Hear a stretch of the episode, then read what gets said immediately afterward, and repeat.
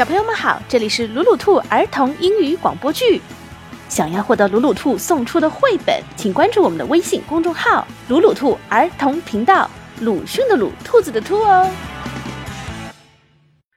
Baba Yaga the Flying Witch.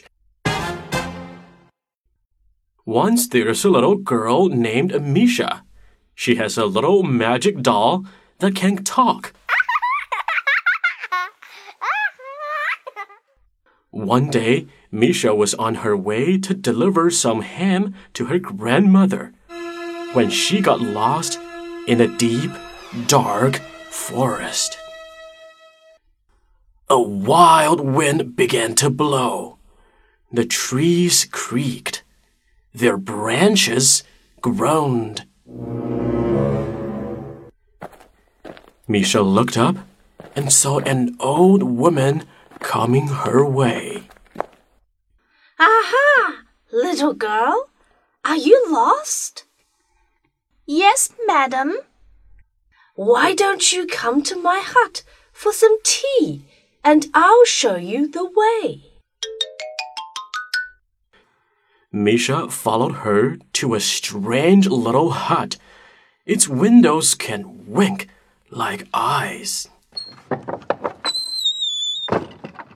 The old woman pushed Misha into the hut, and the door shut itself. Misha's little magic doll spoke. Misha, I think we just met a witch. Did you see her greasy hair, warty hands, and her iron teeth? A witch?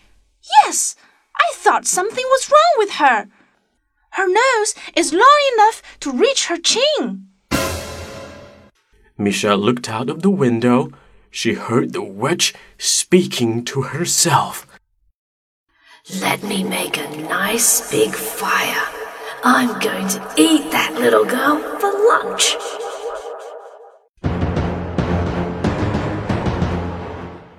Misha was so frightened and began to sob. I don't want to be eaten. Then give me some ham, and I will help you. said a skinny black cat. Misha gave the cat all the ham in her basket. Thank you. You are a kind little girl. Remember, you should run as fast as you can. But first, take these. The cat gave Misha a mirror and a comb. Misha took the mirror and comb and ran outside. The witch didn't wait a moment longer. She jumped into a magic pot and pushed herself with a wooden broom. Swish, swish, swish!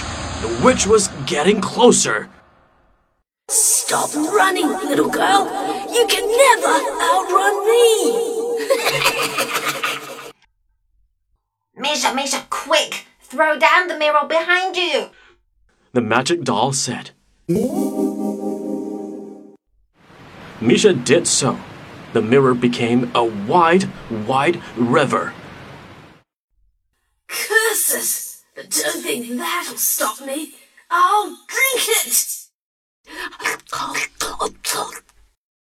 The witch bent her bony body and drank and drank.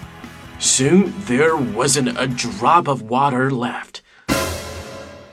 Swish, swish, swish. The witch was getting even closer again.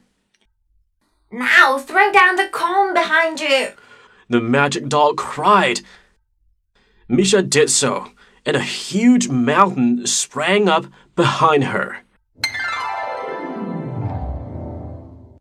Curses! But that won't stop me either. I'll eat it up. The witch began to chew through the mountain.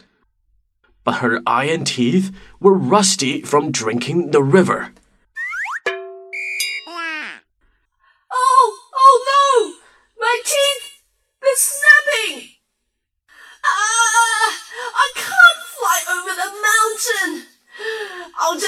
just have to let go of the little girl this time. Misha and her magic doll ran out of the forest. And the witch was never seen again.